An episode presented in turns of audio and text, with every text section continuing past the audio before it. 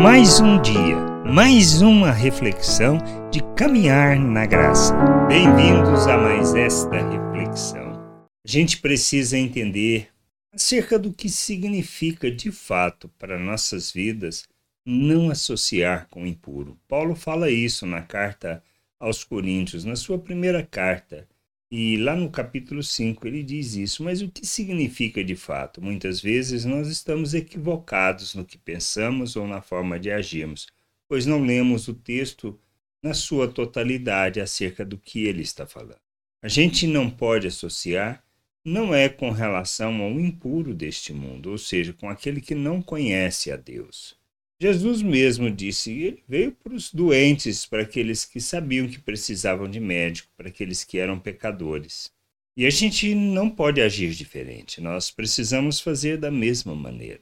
Precisamos levar o Evangelho, a luz do Evangelho, a todas as pessoas, todos os lugares aonde não conhecem a Deus. Esse é o nosso papel a nossa responsabilidade, não só de sermos cartas vivas, de ser o bom perfume de Cristo em tudo o que fizermos, ou seja, nas nossas palavras, ações, reações, mas principalmente anunciarmos, falarmos acerca da vida de Deus, da salvação de Deus.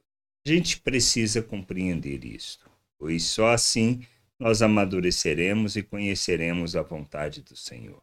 Crescer na vontade do Senhor, na compreensão do que Ele nos chama, é que irá fazer diferença. Mas o que significa não associar com o impuro? Ele diz assim lá no capítulo 5, versículo 9 até o 11. Na outra carta, já escrevi a vocês que não se associassem com os impuros. Refiro-me com isso não propriamente aos impuros deste mundo, aos avarentos, ladrões ou idólatras, pois neste caso vocês teriam que sair do mundo. Mas agora escrevo a vocês que não se associem com alguém que, dizendo-se irmão, olha, dizendo-se irmão, por devasso, avarento, idólatra, maldizente, bêbado ou ladrão, nem mesmo comam com alguém assim. Por quê? Porque se eu digo que eu sou cristão, eu conheço a Deus, conheço da vontade de Deus, faço parte da família, eu preciso viver segundo essa realidade. Preciso, pelo menos, estar caminhando para a maturidade, rejeitando as obras das trevas à medida que eu tomo consciência dela. Nós não podemos fazer obras que expressam os valores do mundo. Por isso, não podemos expressar avareza, não sermos idólatras, nem ladrões, é, nem maldizente. Por quê? Que isto não faz parte da natureza de Deus. Se não faz parte da natureza de Deus, eu não posso expressar.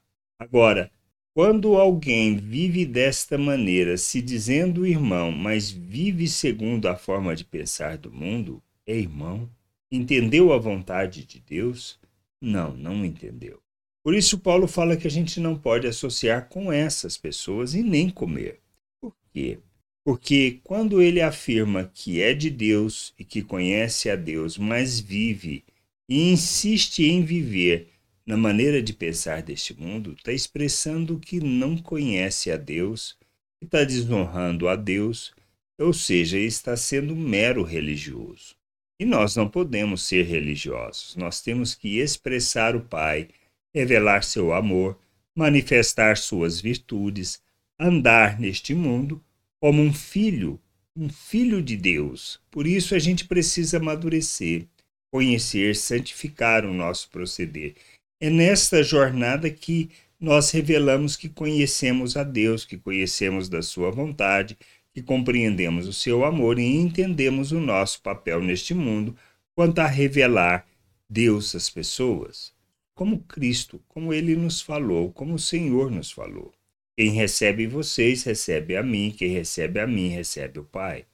Agora, como é que a gente faz isso? Quando nós praticamos as obras que expressam e revelam o Pai. Não fazemos para alcançar favor de Deus, mas simplesmente para revelar a obra, revelar Ele ao mundo e onde nós estamos. Agora, se nós revelamos as obras das trevas, como podemos estar expressando Deus e dizendo ser de Deus? Não tem jeito. Por isso, nós não podemos nos associar com essas pessoas, pois elas rejeitam o Evangelho, rejeitam a mensagem de salvação, rejeitam a Deus e desonram a Ele. E a gente não pode fazer isso. Nós temos que expressar quem nós somos. Nós temos que expressar e revelar aonde nós estamos. Por isso a gente precisa deixar de associar com esse tipo de pessoa, pois são religiosos e estão buscando os próprios interesses e não a vontade de Deus. A gente precisa amadurecer nesse entendimento, compreender e sim levarmos à luz, sermos sal nessa terra para aqueles que não conhecem e que desejam conhecer a Deus, pois eles, no meio deles, estão aqueles que Deus escolheu. Que a gente possa fazer e viver a vontade de Deus, revelando o seu reino, levando a cura, levando luz, sendo o instrumento de justiça e expressão da graça de Deus neste mundo. Que a gente possa crescer, amadurecer, compreender a vontade do Pai, vivendo na plenitude da sua vontade e glorificando o seu nome. Que a gente possa expressar todos os valores do reino, todas as virtudes do Pai nos nossos relacionamentos, glorificando o seu nome. Graça e paz sobre a tua vida. Amém. Você acabou de ouvir uma reflexão de caminhar na graça. Se você gostou, curta, compartilhe, leve esta mensagem a outras pessoas, para que elas também possam compreender e entender a vontade de Deus. E leia as Escrituras, pois ela é a base, o fundamento para você julgar tudo o que você tem lido e aprendido acerca da vontade de Deus.